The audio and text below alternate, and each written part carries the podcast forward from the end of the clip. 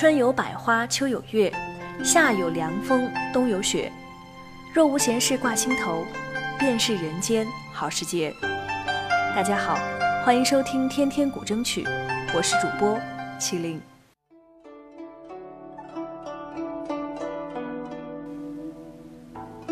这是一个离开了音乐就玩完的世界。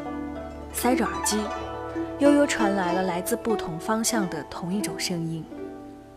什么时候开始，大街小巷的每一张年轻的脸都在听一个名叫“接咒”的人的歌？什么时候开始，哼哼哈嘿成了街头传唱度最高的口头禅？什么时候开始，无论男女老少，出片不出片的歌者都学会含着一块石头讲话？什么时候开始，舌头本来就不太灵活的黄种人也叽里呱啦的念起了 rap？这是一个多么遥远又仿佛近在眼前的开始！一切都要从十七年前那个一拽一拽的从幕后跳出来的黄毛小子进军乐坛开始。是的，周杰伦让世人领略了一回瞬间沦陷的刺激。从华丽、个性、奇异、诗意，很多漂亮的词，都可以用来形容他的歌。很幸运，作为九零后的我，赶上了周杰伦的时代。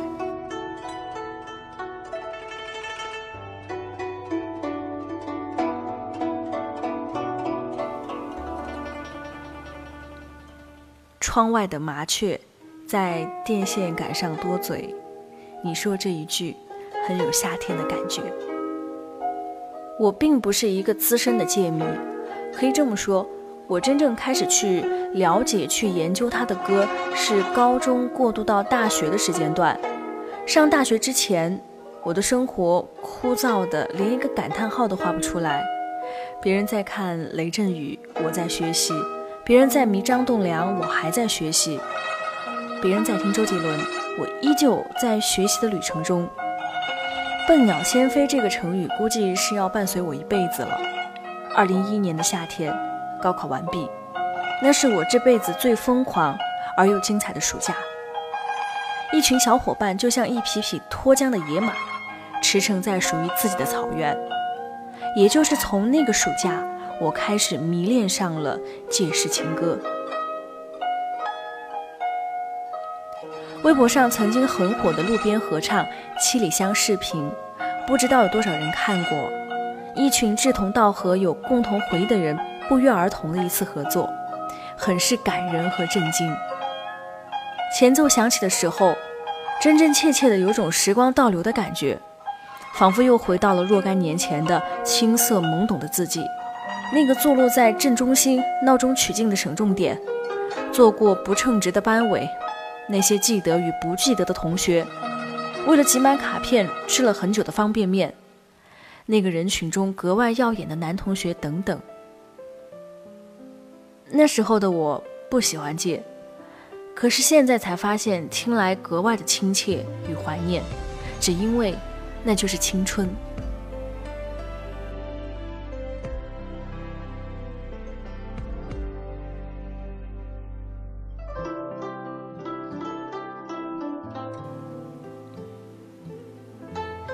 为什么这样子？你拉着我说，你有些犹豫。知乎里有这么一则提问：生活中有哪些声音你觉得十分悦耳耐听？有个置顶答案说的是半岛铁盒的前奏，它一直当做自己起床的闹钟的铃声。手止不住的拖动评论，答案温暖人心。来自五湖八方的网友默契地玩起了歌词接龙。有的时候，生活总是会给我们一点小惊喜，就像这首歌评论区里不经意的一次碰撞。当你回忆的时候，原来啊，还有这么多人懂你。小姐，请问有没有卖半岛铁盒？有啊，你往前面右转，第二排架子上就有了。好，谢谢，不会。